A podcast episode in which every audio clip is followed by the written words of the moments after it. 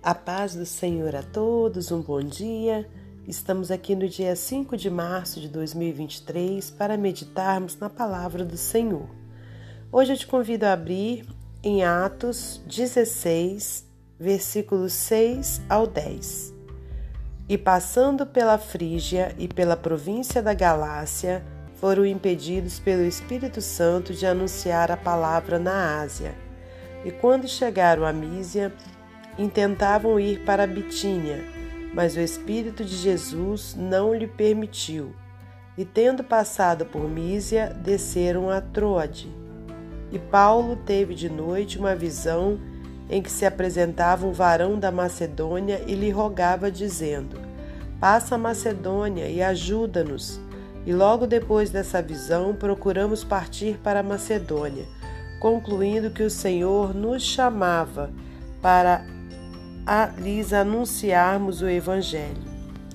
Senhor Deus e Pai, te agradecemos por mais esse dia de vida, por mais essa oportunidade de estarmos aqui para meditarmos na Sua palavra. Peço-te perdão pelos meus pecados, minhas falhas e que o Senhor, meu Deus, possa nos usar como instrumento seu para transmitir a palavra do Senhor, que não saia dos meus lábios nada que não venha de ti. Pai querido, abra o nosso entendimento espiritual para que compreendamos a verdade da Sua palavra. Peço-te nesse momento também uma benção especial sobre a vida de cada ouvinte, que o Senhor possa contemplar a necessidade de cada um, atendendo-as pela tua misericórdia. E é em nome de Jesus Cristo que nós oramos. Glórias a Deus Pai, a Deus Filho e a Deus Espírito Santo. Amém. Meus amados irmãos, minhas amadas irmãs, é com muita alegria que estamos aqui em mais um dia de meditação na palavra do Senhor. Hoje, nesse domingo maravilhoso que o Senhor nos permite viver, é, estamos tendo mais uma oportunidade né, de meditarmos na palavra de Deus, de consertarmos os nossos caminhos né, e permanecermos firmes com o nosso Senhor Jesus. Os irmãos, hoje não reparem em minha voz, estou um pouco rouca, mas eu creio que vai dar para nós é, explicarmos né, a palavra de Deus aqui em nome de Jesus. Então, irmãos, é, o título dessa passagem do capítulo 16 é o seguinte: A segunda viagem missionária de Paulo, Silas e Timóteo e Timóteo. E então, quando chega nessa parte aqui, é, nós vemos o Senhor mudando os planos né, que Paulo tinha. Então, muitas vezes em nossas vidas também é dessa forma que acontece. A gente faz planos, a gente né, imagina fazer algo ou ir para algum lugar e por um motivo ou outro a gente é impedido.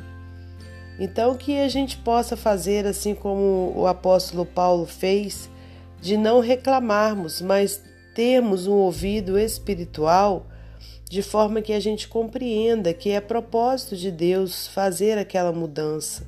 Então, voltando aqui no versículo 6 para meditarmos, diz assim: E passando pela Frígia e pela província da Galácia, foram impedidos pelo Espírito Santo de anunciar a palavra na Ásia.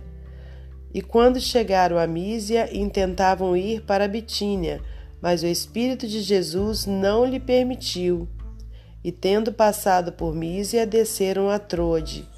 Então, aqui nessa situação, o que eles estavam buscando era pregar o Evangelho, né? era anunciar o Evangelho. Então, de repente, você e eu podemos pensar: poxa, mas eles estavam passando ali por aquele lugar, por que, que eles né, não, não podiam é, pregar? Por que, que eles foram impedidos pelo Espírito Santo? Né? Com certeza, irmãos, Deus estava lhes dando um livramento, né, por conta da perseguição, por conta daquela situação toda que ocorria naquela época.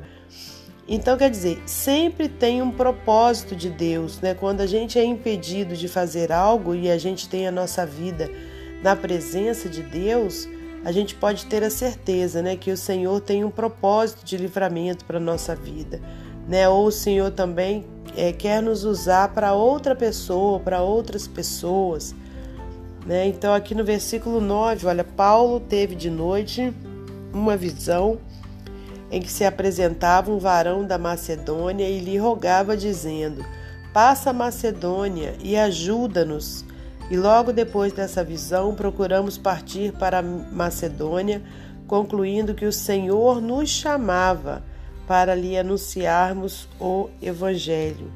Glórias a Deus, né? E se a gente continuar a leitura, olha, e navegando de Troade, fomos correndo em caminho direito para Samotrácia e no dia seguinte para Neápolis, e dali para Filipos, que é a primeira cidade dessa parte da Macedônia, e é uma colônia. Estivemos alguns dias nessa cidade. No dia de sábado, saímos fora das portas para a beira do rio, onde julgávamos haver um lugar para oração, e assentando-nos falamos às mulheres que ali se juntaram. Então, eu não vou ler tudo, mas você pode ler, né? Por conta aqui do tempo, mas você continua essa leitura até o versículo 40, que você vai entender o propósito de Deus para a vida daqueles homens. Né? Então, ó, vou repetir aqui onde é, ó, Atos, capítulo 16. Você lê até o 40, que aí você vai compreender o porquê de Deus tê-los enviado à Macedônia.